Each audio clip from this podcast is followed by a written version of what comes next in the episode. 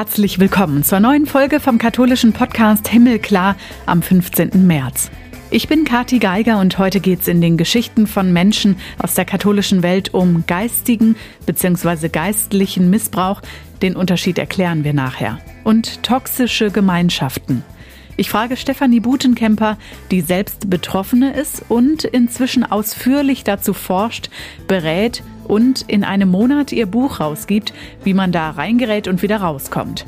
Was das Gefährliche daran ist, in einer solchen Gemeinschaft oder Abhängigkeit, ich nenne es mal gefangen zu sein. Das ist ein schleichender Prozess, der so gefährlich ist. Und da passiert genau das, dass dann die Betroffenen ihre Persönlichkeit langsam aufgeben, dass sie ihren Kleidungsstil ändern, dass sie ihre Sprache ändern, dass sie ihre Hobbys aufgeben, dass sie teilweise ähm, Freundeskreise aufgeben, die ihnen nicht mehr gut tun, sag ich mal in Anführungsstrichen, oder die nicht mehr in das Schema passen, was richtig und falsch ist. Und was sie rät, wie man sich schützen kann, dass es gar nicht erst passiert. Ihr Buch heißt Toxische Gemeinschaften geistlichen und emotionalen Missbrauch erkennen, verhindern und heilen. Es geht also auch darum, dass es eine Perspektive gibt, dass es eine Hoffnung gibt, von der Stefanie Butenkemper uns nachher berichtet. Geistlicher oder spiritueller Missbrauch ist also heute unser Thema. Solltet ihr damit Berührungspunkte haben, holt euch Hilfe und sprecht mit Beratern oder Beraterinnen wie Stefanie Butenkemper.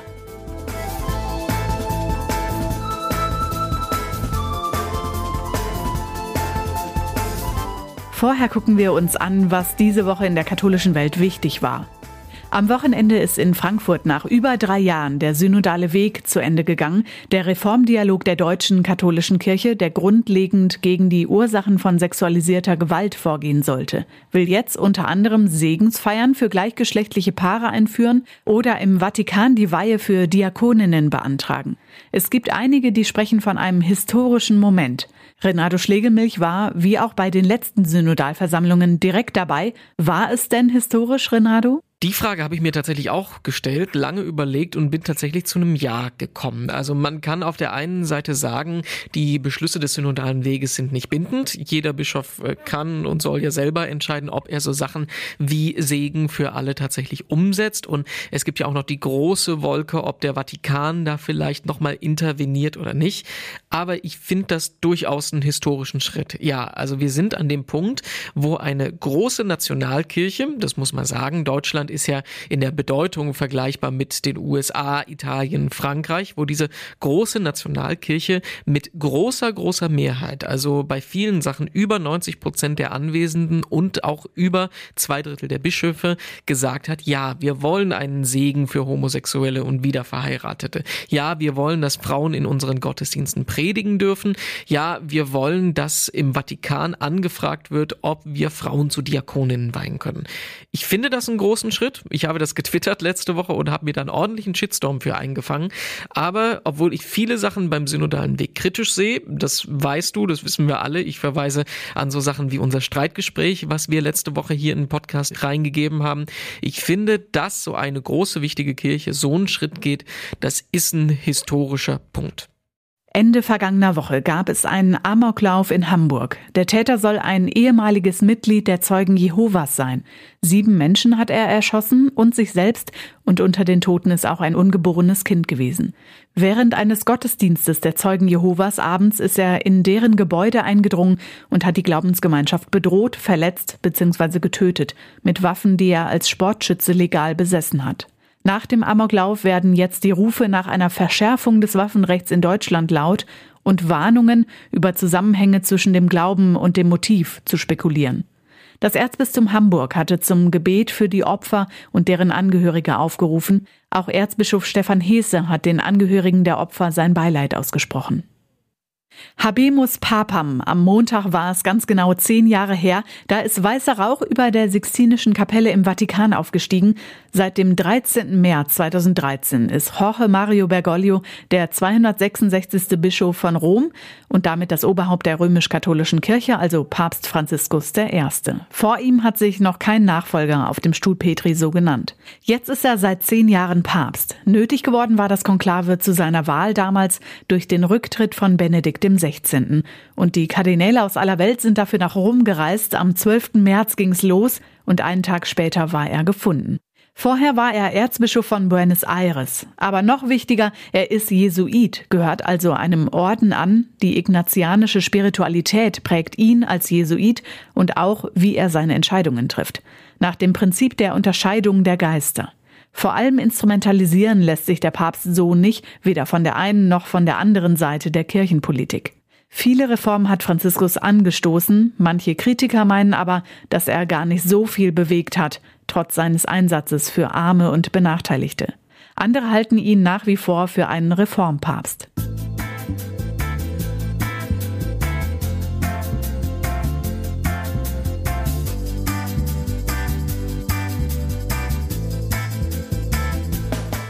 Heute spreche ich mit Stefanie Butenkemper. Sie ist systemische Therapeutin und Ehe-, Familien- und Lebensberaterin in der katholischen Beratungsstelle in Köln, psychologische Beraterin an der katholischen Hochschulgemeinde und im Bistum Dresden-Meißen ist sie Mitglied im Arbeitskreis spiritueller Missbrauch und Referentin zum Thema geistlicher Missbrauch. Hallo, Frau Butenkemper.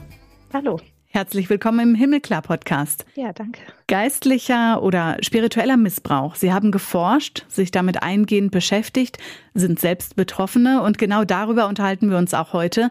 Ihr Buch kommt bald raus und heißt Toxische Gemeinschaften, geistlichen und emotionalen Missbrauch erkennen, verhindern und heilen. Das signalisiert ja schon, es ist aussichtsreich, es gibt eine Perspektive, oder?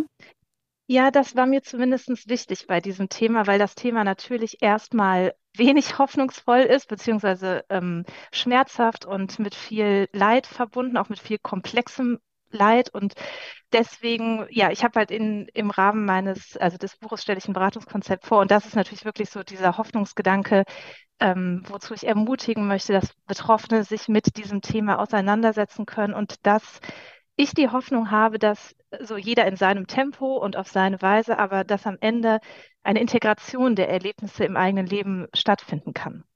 Klären wir erstmal, was genau der Unterschied zwischen geistigem und geistlichem Missbrauch ist. Ja, also geistiger Missbrauch, würde ich sagen, ist vielleicht noch ein übergeordneter Begriff äh, über dem geistlichen Missbrauch. Also Geist geistig heißt ja so bezogen auf das ähm, menschlich, auf den menschlichen Geist, auf das Denken, Denkungsvermögen, unser Fassungsvermögen. Und das beinhaltet auch so emotionalen Machtmissbrauch an sich. Der geistliche Missbrauch ähm, heißt, dass für diesen Missbrauch sozusagen der Glaube, ähm, theologische Inhalte, äh, christliche Werte so benutzt werden, um die Menschen zu manipulieren, zu steuern, unter Druck zu setzen. Also das heißt, der Glaube wird ganz speziell missbraucht beim geistlichen Missbrauch. Ähm, diese Form des Missbrauchs gibt es natürlich in ganz verschiedenen Weisen in unserer Gesellschaft, so überall.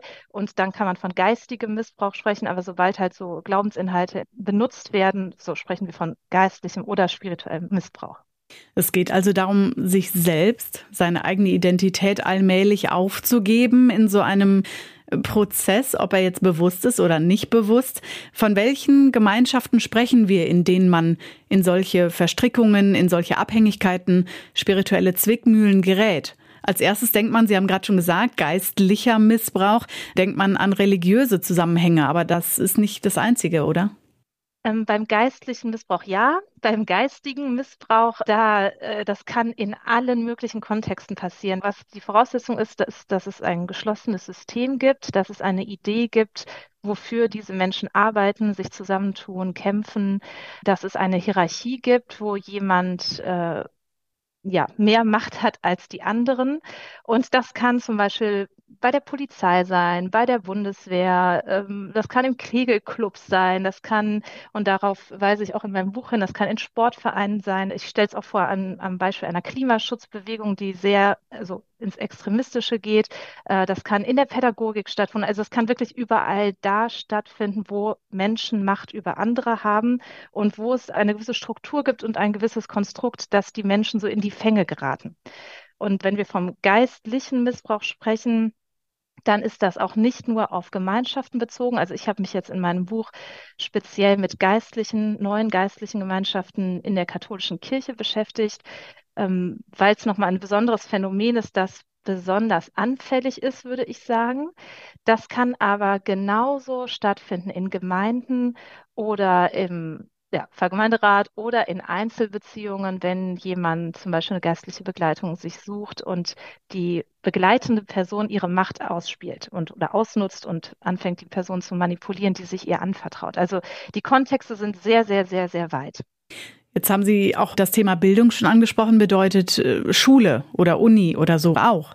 Ja, ich habe es jetzt ähm, in meinem Buch am Beispiel der Odenwaldschule äh, nochmal aufgezeigt. Da gab es ja dann ähm, auch sexuellen Missbrauch.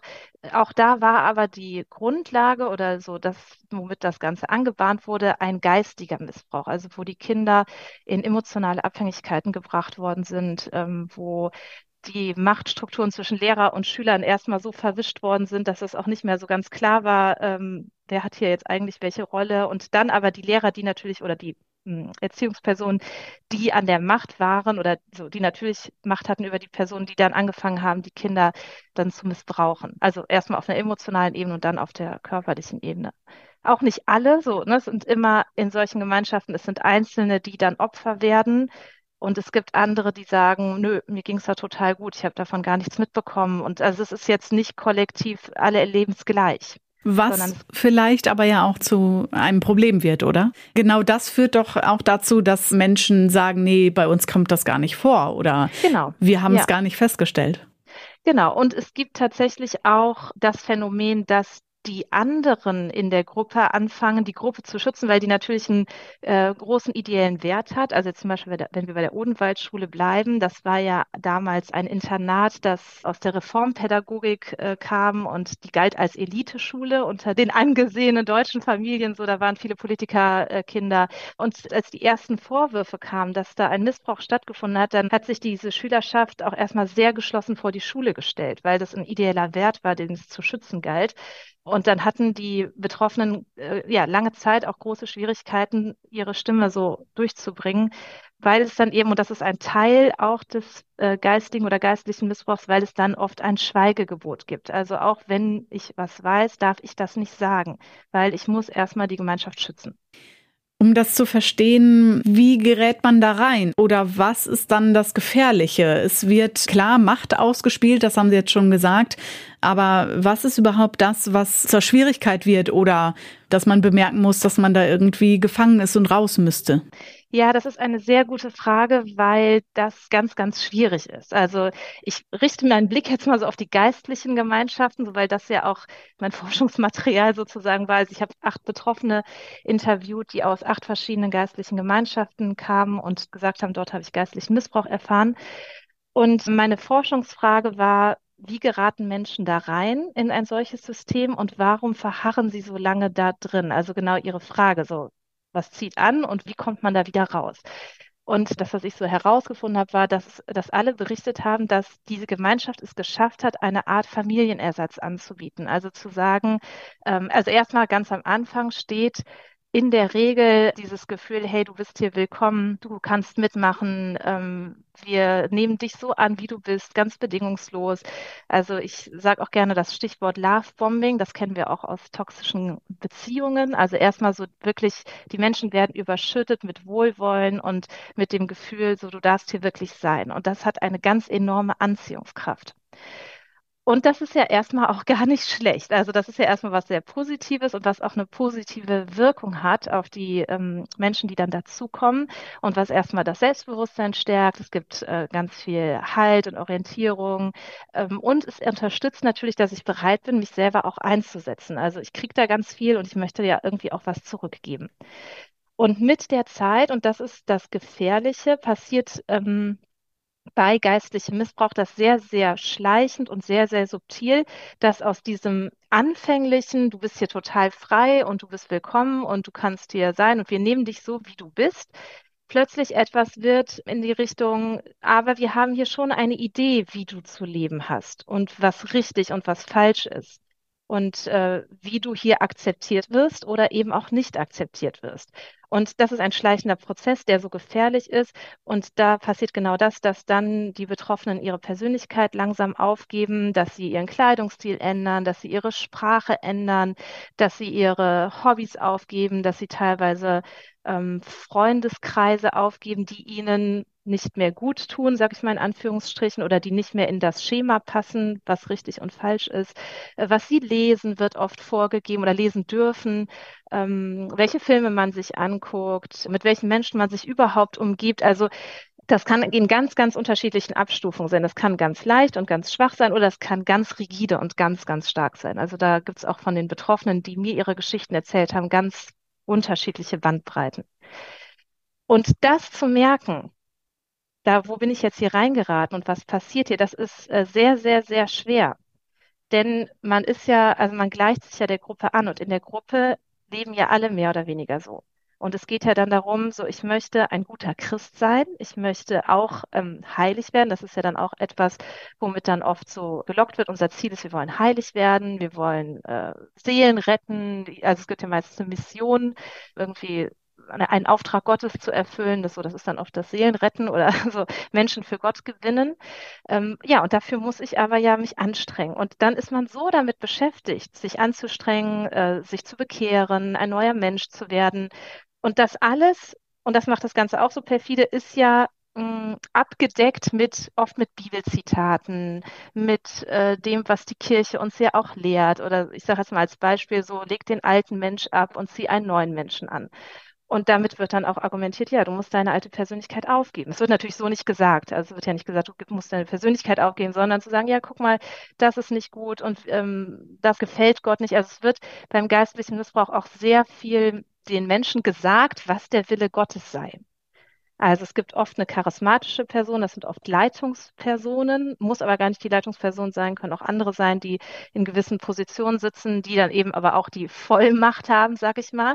Ähm, denen, die sich anvertrauen, zu sagen, so, ich habe den Eindruck, der Heilige Geist möchte dir sagen, dü, dü, dü. Also ich habe das selber auch erlebt, dass äh, mir auch hier und da habe ich jemanden konfrontiert, der, der mein geistlicher Begleiter war und der mich auch sehr angegriffen hat. Und den habe ich konfrontiert und habe gesagt, so, ich finde das schlimm, wie du mit mir umgehst. Und das ist eigentlich nicht das, wie ich mir das vorstelle, wie wir hier miteinander umgehen wollen. Und dann hat er gesagt, ja, es tut mir auch total leid, aber ich habe den Eindruck, der Heilige Geist möchte, dass ich so mit dir umgehe. Und er möchte, dass du demütig wirst. Und dann war das so, dann war ich mundtot gemacht, dann konnte ich gar nichts mehr dagegen sagen, weil wenn der Heilige Geist das möchte, dann so, dann ist das so. Und das ist was ganz Persönliches, wenn es der eigene Glaube ist, also auch ein Punkt, an dem Menschen zweifeln oder an dem Menschen irgendwie ja immer mal wieder versuchen, sich zu reflektieren oder auch vielleicht einen Prozess durchleben. Ja. Genau, und man ist ja selber immer auf der Suche. Also es gibt ja auch nicht dieses, oder von uns heraus, so wir wissen ja erstmal nicht, was ist richtig, was ist falsch. Also auch äh, in der Bibel steht das ja auch nicht so. Und diese Gemeinschaften, und das ist das Reizvolle, ich sage jetzt mal diese Gemeinschaften so, weil ich mich damit beschäftigt habe, aber es können auch einzelne Personen sein. So. Ähm, aber das Reizvolle ist, es wird eine Aufteilung der Welt in Schwarz-Weiß angeboten. Also das ist richtig, und wenn du das machst, bist du auf einem sicheren Weg und das ist falsch. Und wenn du da auf diesem Weg unterwegs bist, dann gerätst du vermutlich in Schwierigkeiten. Und es gibt ähm, viele einfache Antworten auf sehr komplexe Fragen. Dann wird auch ganz schnell so das Denken ausgeschaltet, weil wenn ich weiß, so ich sage jetzt mal als Beispiel, Homosexualität ist nicht richtig in aus, also man darf es nicht ausleben. Das äh, möchte Gott nicht so. Und dann gibt es auch keine Diskussion darüber. Warum denn eigentlich? Wo steht das? Und wie ist das belegt? Und also diese Diskussion gibt es nicht, weil es ist ganz klar so, das gehört in, in die Abteilung Schwarz. Das ist, äh, das ist falsch und nicht, und nicht gottgefällig oder welche Begriffe dann auch immer benutzt werden. Und das ist in ganz, ganz vielen Dingen so, dass dann nicht mehr reflektiert wird und dass eben nicht mehr diese Suche stattfindet, was will Gott eigentlich von mir und was ist mein persönlicher Weg? Und ich, ich darf auch meinen Weg gehen und finden und suchen und der muss auch nicht aussehen wie der der anderen, sondern es wird dann alles sehr einförmig. Und das finde ich ist auch so, dass ähm, ja, wo großer Schaden angerichtet wird, dass etwas, was vielleicht eine Person ja für sich als richtig erkannt hat, dann aber auf alle anderen projiziert wird. Und die müssen das dann auch so machen. Und das ist aber vielleicht gar nicht denen ihr Weg. Sie haben von einer Gefahr gesprochen. Wie gefährlich sind toxische Gemeinschaften? Kann man das so benennen? Ähm, ja, also ich frage mich jetzt gerade so, also ich spreche natürlich jetzt sehr abstrakt von toxischen Gemeinschaften. Also ich, wenn ich jetzt überlege, was, was wäre das für mich, so dann denke ich natürlich an geistliche Gemeinschaften oder eben so an, an andere Gemeinschaften. Ich glaube, das Schwierige ist, die zu identifizieren. Also es ist schwierig zu sagen, ähm, die und die und die Gemeinschaft ist es. Sondern ich glaube, dass das Gefährliche ist, also ich, ich, ich suche ein bisschen nach Worten, weil das geht mir oft so bei diesem Thema, weil es wirklich sehr, sehr komplex ist und es ist eben nicht so einfach zu sagen, äh, ab da und da beginnt es und da und da hört es auf, sondern es ist ein sehr schleichender Prozess. Und ich würde sagen, es kann sein, dass ich mich erstmal in so einer Gruppe wohlfühle und dass ich da ähm, auch etwas von lerne und dass es mir da vielleicht sogar gut tut, erstmal viele, vielleicht viele junge andere Menschen zu treffen, die glauben.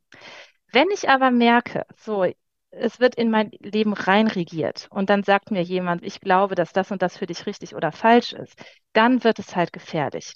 Und das Gefährliche ist, dass das nicht so schnell erkenntlich ist, sondern es wird ja sehr viel auch in Predigten ebenso, ja, da steht halt einer, der, der redet und die anderen hören zu und mh, mm, es gibt ja keine Diskussion. Und wenn ich dann in der Gefahr bin, vielleicht auch aufgrund meiner persönlichen Biografie oder meiner persönlichen Disposition, da das dann wirklich auch sofort für bare Münze zu nehmen und mir den Schuh anzuziehen und zu sagen, okay, dann muss ich das jetzt alles genauso machen, dann wird es gefährlich.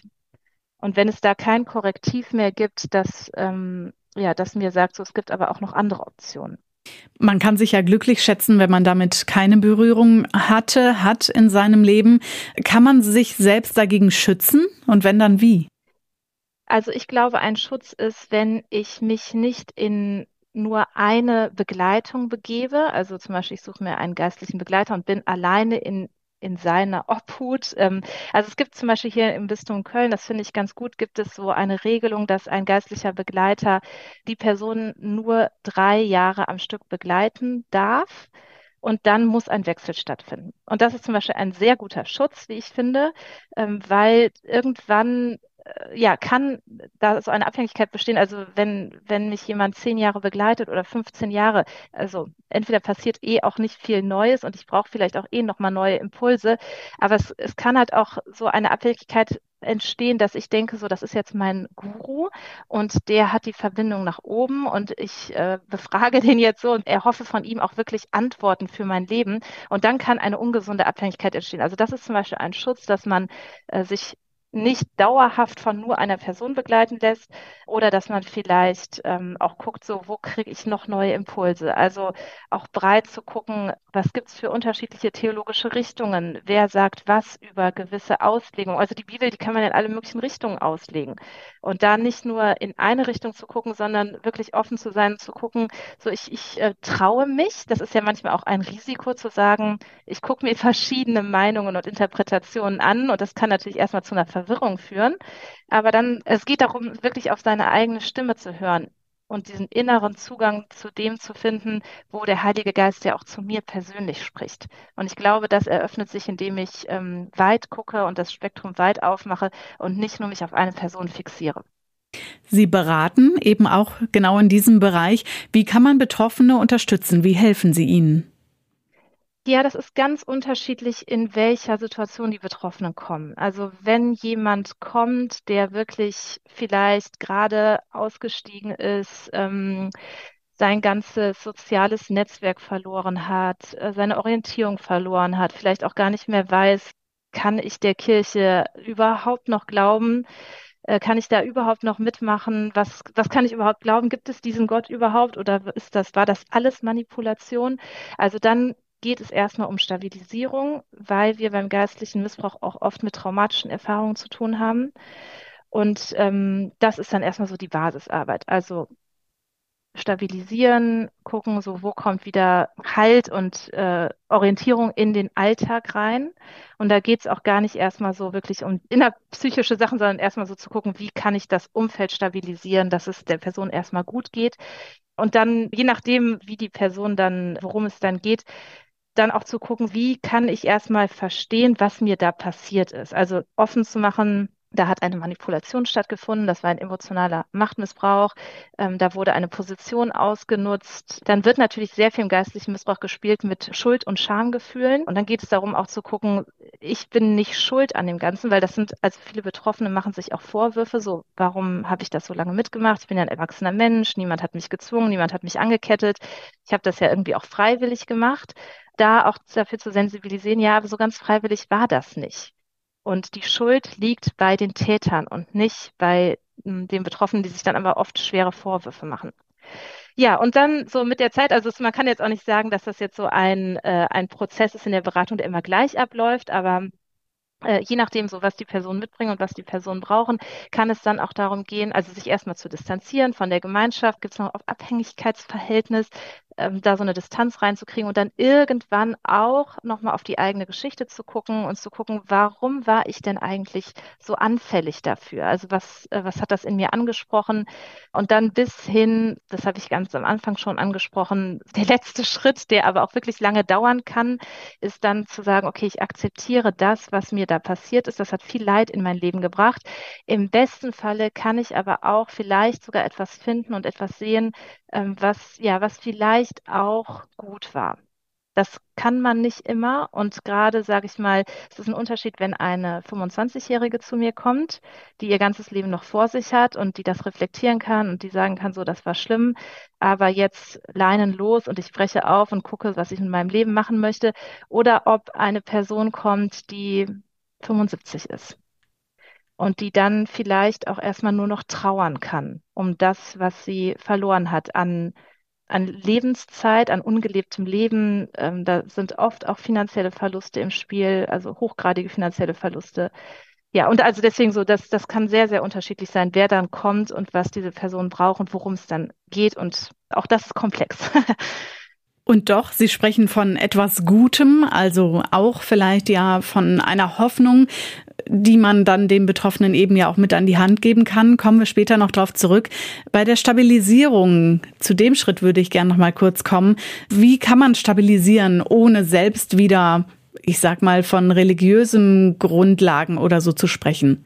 Ja, also da geht's ganz oft erstmal darum, wie gewinne ich Vertrauen zurück in Beziehungen. Also ich als Beraterin bin dann auch ein Beziehungsvorbild, ähm, dass ich, also ich biete an, wir, wir bauen jetzt hier eine Beziehung auf und wir machen hier eine positive Beziehungserfahrung. Und deswegen ist es für die beratende Person auch total wichtig, ich darf mich nicht verführen lassen, in eine Rolle zu kommen, wo ich dann sage, so, ähm, so geht's richtig. Also das war falsch, aber ich sage jetzt mal, wie es richtig geht. Also das machen wir in Beratung natürlich im besten Fall sowieso nicht. aber ähm, die Betroffenen, die kommen, strahlen das manchmal aus. Die haben ihren Halt verloren. Die hatten oft Personen, die ihnen gesagt haben, geh jetzt nach links und nach rechts und das ist richtig und falsch. Und die suchen neuen Halt. Also die suchen oft danach, sagen Sie mir doch jetzt mal, was ich machen soll. Und da darf man sich nicht verführen lassen als Beratende. Dann geht es wirklich manchmal darum, wie kann ich vielleicht äh, neue Netzwerke knüpfen? Wie kann ich Vertrauen aufbauen? Wie kann ich vielleicht auch Partnerschaft leben?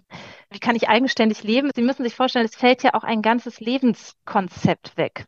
Also wenn ich an meine Gestaltung meines Alltags denke, das war geprägt von einem äh, sehr komplexen und umfassenden Gebetsprogramm, das dem Alltag auch Struktur gibt. Das fällt dann manchmal weg, und was mache ich denn jetzt und wofür lebe ich? Und dann geht es manchmal auch wirklich darum, einfach Hobbys zu finden. Was macht mir Spaß? Zugang zu finden zur eigenen Wahrnehmung. Was möchte ich eigentlich? Was erhoffe ich mir vom Leben? Weil das hat ja nicht stattgefunden. Es wurde ja ständig von außen gesagt, hier geht's lang und das machen wir und das ist wichtig. Und die eigenen Bedürfnisse und Gefühle und Wünsche haben keine Rolle gespielt. Und da geht es auch in der Stabilisierung drum, das wieder zu entdecken. In Ihrem Buch wird es auf 256 Seiten konkret. Sie geben praktische Hinweise für Betroffene von geistlichem Missbrauch. Wie haben Sie diese Anleitung quasi entwickelt? Oh, also durch ganz viel Recherche ähm, gibt ja nicht viel zu diesem Thema. Aber was für mich wichtig war, war für mich einmal die ähm, Traumaberatung weil es sich einfach oft um traumatische Erfahrungen handelt, äh, war mir das wichtig, dass die Traumaberatung drin vorkommt, also Aspekte, die in der Traumaberatung wichtig sind. Dann das Zweite war, dass ich aus der Sektenausstiegsberatung sehr viel ähm, so geschaut habe, was, was machen die da, weil das, was ich im geistlichen Missbrauch beschreibe und was wir eben, worüber wir gesprochen haben, beim geistigen Missbrauch, das sind Strukturen, die wir auch in sektiererischen Gruppen finden. Deswegen spreche ich bei toxischen Gemeinschaften eigentlich auch von sektiererischen Gruppierungen. Und da finden sich immer wieder die gleichen Mechanismen, die gleichen Strukturen, die gleichen Strategien. Also das ist wirklich sehr erstaunlich, wenn man sich mal mit Sekten beschäftigt, ähm, kann man manchmal denken, ja, krass, das war eine Sekte wo ich drin war.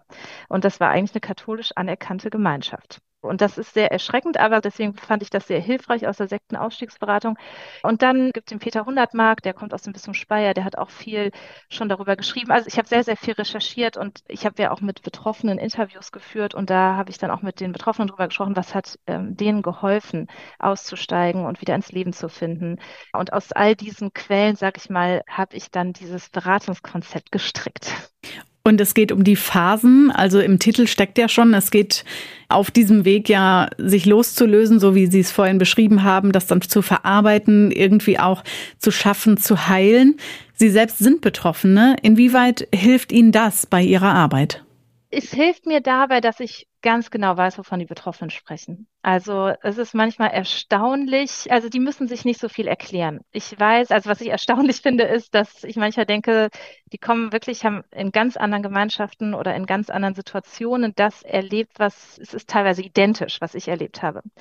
Und ähm, ich kenne natürlich auch durch meine Erfahrungen das System der katholischen Kirche, sage ich mal, sehr gut. Also ich weiß, mit welchen ähm, Mitteln gespielt wird. Ich kenne die Strategien, ich kenne die Mechanismen und das macht es sehr, sehr viel einfacher für mich als Beraterin, äh, die Betroffenen zu verstehen. Und ich glaube aber auch für die, die in die Beratung kommen, die müssen nicht so viel erklären, weil das ist oft das Problem, wenn Betroffene äh, sich trauen, über ihre Erfahrungen zu sprechen, dann stoßen die oft auf Unverständnis. Und dann wird auch gesagt, so, ja, aber ja, hättest du ja nicht mitmachen müssen, dann hättest du doch gehen können. Und es wird nicht verstanden, dass es diese Freiwilligkeit und diesen freien Willen eben gar nicht gab. Das kommt mir, glaube ich, sehr ähm, zugute. Ich habe eine Zeit lang wirklich gedacht, ich glaube, man kann geistlichen Missbrauch gar nicht verstehen, wenn man es nicht selber erlebt hat. Aber, und das ist auch, was mir Hoffnung macht, ähm, ich stoße wirklich zunehmend auf Personen oder ich treffe immer wieder Personen, die es nicht selber erlebt haben, aber die sich so intensiv damit beschäftigt haben, aus echtem Interesse, dass ich merke, ja, die haben wirklich verstanden, worum es geht.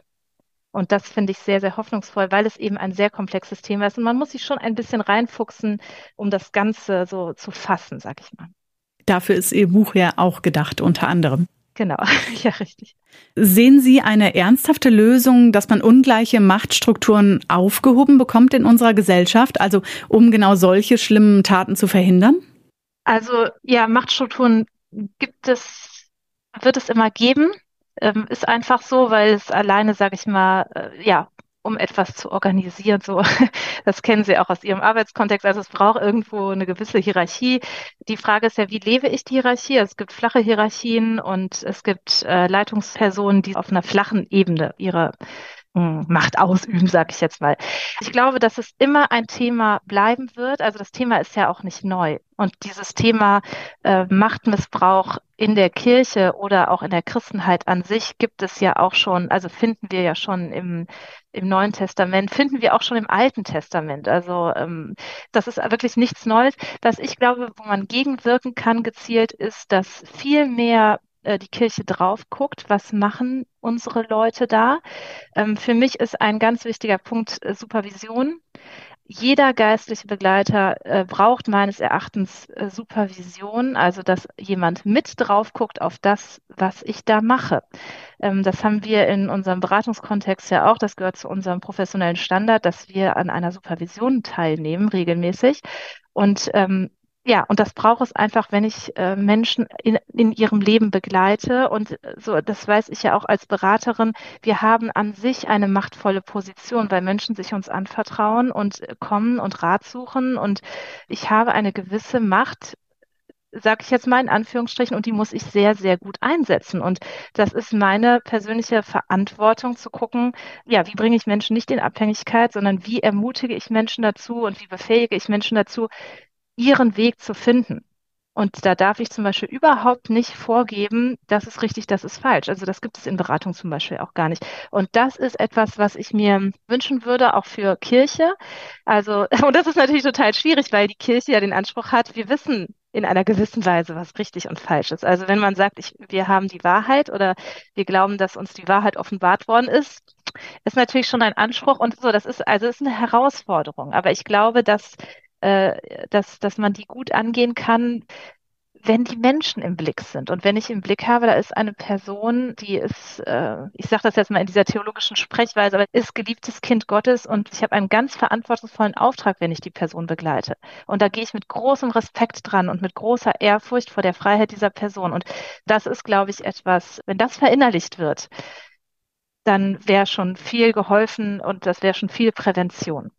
Gutes Stichwort. Sie haben schon gesagt, wie man präventiv auch selber darauf achten kann, einen gewissen Schutz sich aneignen kann. Aber welche Einschätzung hätten Sie für die Menschen, die gerade selbst in einer Situation sind? Das Problem ist oft, dass die Personen selber das gar nicht merken.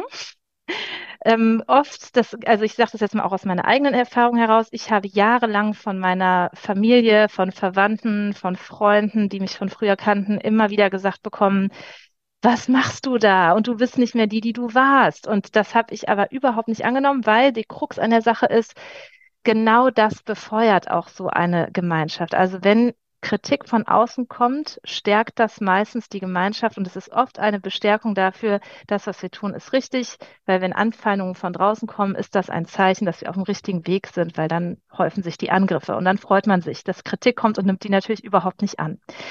Also so eine Gemeinschaft zu verlassen heißt ja auch den Glauben zu verlieren, also im Sprech der Gemeinschaft. Ähm, meine Freunde zu verlieren, ich habe keinen Lebenssinn mehr, ich habe keinen Lebensinhalt mehr. Also das sind Dinge, selbst wenn Betroffene in Gemeinschaften merken, das geht eigentlich, es tut mir nicht gut und eigentlich ähm, darf ich hier nicht bleiben, können die trotzdem nicht gehen, weil sie dann nichts hätten. Und dann ist das, ist es stärker, diese, dieser Zug der Gemeinschaft. Das, was Personen aus Gemeinschaften herausbringt, ist meiner Erfahrung nach erstens ein eigener persönlicher Zusammenbruch. Also wenn der Körper streikt, wenn die Psyche streikt und sagt so, ich kann das nicht mehr, ich mache das nicht mehr mit, weil das natürlich, also die, ähm, Betroffene von geistlichem Missbrauch leben in einem extremen Leistungsdruck. Also da geht es ganz viel darum, ganz viel Leistung abzuliefern. Ich habe eben das, das äh, straffe Gebetsprogramm erwähnt, das vielen auferlegt ist oder, oder das sich viele selber auferlegen. Ähm, und dann kommt es ganz oft wirklich dazu, dass jemand einen Burnout erlebt oder äh, wirklich vielleicht psychisch zusammenbricht und so und nicht mehr kann.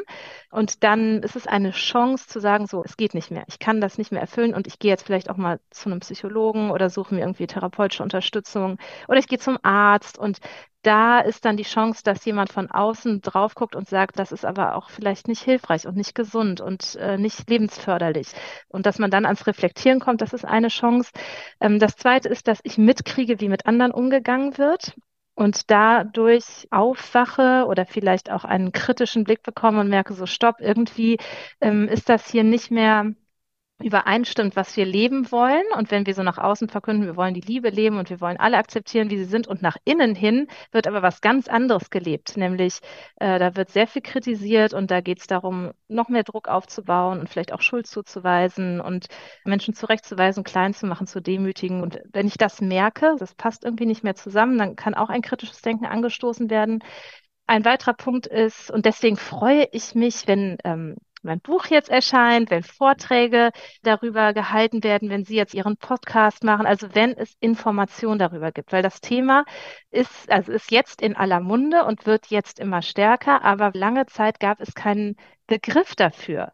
Und das hat mir zum Beispiel sehr geholfen. Ich habe ein Buch gelesen über geistlichen Missbrauch und da bin ich erst sprachfähig geworden. Also da habe ich ja erst gelernt, dem Ganzen einen Namen zu geben und zu sagen, oh, ich glaube, das ist genau das, was ich hier gerade erlebe und das nennt sich geistlicher Missbrauch und das ist Manipulation und das ist grenzüberschreitend und äh, da macht jemand etwas, so was ihm eigentlich nicht zusteht und äh, da werde ich vielleicht auch gerade, wird mir hier eine Mogelpackung verkauft. Also dann wird man erst, also durch diese Information, sage ich mal, durch äh, Informationsveranstaltungen, Veranstaltung oder eben das, was, was Sie jetzt hier machen, ähm, gibt es eine Chance, dass Betroffene plötzlich so ein Aha-Erlebnis haben und merken, so, das ist genau das, was ich eigentlich erlebe. Oder was es auch gibt, aber was auch äh, schwierig ist, ist, wenn außenstehende Personen weil es also schwierig deshalb, weil oft ja der Kontakt nach außen abgebrochen wird oder nicht so intensiv ist oder man das, was von außen kommt, auch nicht so an sich ranlässt. Ähm, aber es gibt mancher Vertrauenspersonen, die dann vielleicht eine Chance haben, auf eine sehr behutsame Weise das in Frage zu stellen, was die Person lebt. Das wäre auch nochmal eine Chance, dass irgendwie durch Außenperspektiven ein inneres Erweckungserlebnis, sage ich mal, kommt. Ähm, ja, und Betroffene merken so, hier läuft was schief. Ein schwieriges Thema, das nahe geht. Was bringt Ihnen denn persönlich Hoffnung, Frau Butenkemper? Also meine Hoffnung ist gar nicht so klein. Ich freue mich total, dass es immer mehr Betroffene gibt, die äh, die sprechen, also die ihre Geschichten erzählen, ganz sicherlich auch ermutigt dadurch, dass auch viel passiert, habe ich gerade so den Eindruck. Also ähm, die katholisch integrierte Gemeinde, sie wurde aufgelöst, Totus Tuus wurde in Münster aufgelöst. Also da wurde sich intensiv mit geistlichem Missbrauch beschäftigt und dann haben Betroffene angefangen auch zu sprechen, ihre Geschichten zu erzählen. Es gibt inzwischen Bücher, die veröffentlicht sind mit betroffenen Berichten. Also das freut mich, weil ich glaube, nur dadurch, dass wir betroffene Geschichten hören, und dass wir diesen Personen zuhören, die uns am allerbesten erklären können, was passiert denn da im geistlichen Missbrauch. Nur dann kann dieses Thema, kann dieses Tabuthema auch gebrochen werden und können wir auch verstehen, so, okay, was passiert denn da eigentlich? Also das ist eine große Hoffnung. Ja, dann diese, auch wirklich, dass die Kirche eingegriffen hat, dass die Bischöfe, ähm, ich spreche jetzt mal besonders auch nochmal von dem Bischof Genn in Münster, dass er wirklich den Mut hatte, diese Gemeinschaft aufzulösen und zu sagen, so, da stehen wir nicht mehr hinter, das ist nicht mehr das, was wir verantworten, weil es da auch keinen Umkehrprozess gab. So bei der katholisch integrierten Gemeinde, äh, das war ein bisschen anders gelagert, weil da auch viele ausgetreten sind. Also der, es wurde quasi ein Konstrukt aufgehoben und nicht mehr eine bestehende Gemeinschaft. Aber das macht mir Hoffnung. Ja, und jetzt gibt es im Bistum Münster und im Bistum Osnabrück gibt es ja jetzt eine Studie, die durchgeführt wird für drei Jahre. Das finde ich sehr hoffnungsvoll, dass da wirklich auch von außenstehenden Personen, also eine unabhängige Studie, dass da wirklich geguckt wird, was haben Betroffene erlebt und ähm, dass jetzt Material gesammelt wird und das ausgewertet wird, was auch immer damit passiert nachher. Da hoffe ich natürlich auch, dass dann auch, ja, dass es auch Konsequenzen hat und dass da wird auch was Positives gemacht wird. Aber ja, ich finde, so, es ist viel in Bewegung. So leidvoll dieses Thema ist, gerade für die Betroffenen, finde ich es aber hoffnungsvoll, dass es immer mehr Thema wird. Danke, dass wir darüber gesprochen haben. Sehr gerne.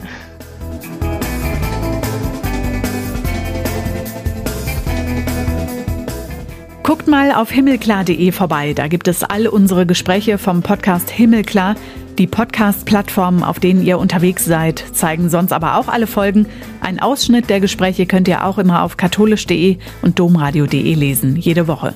Nächste Woche ist Renato Schlegelmilch wieder für euch da. Ich bin Katharina Geiger. Macht's gut!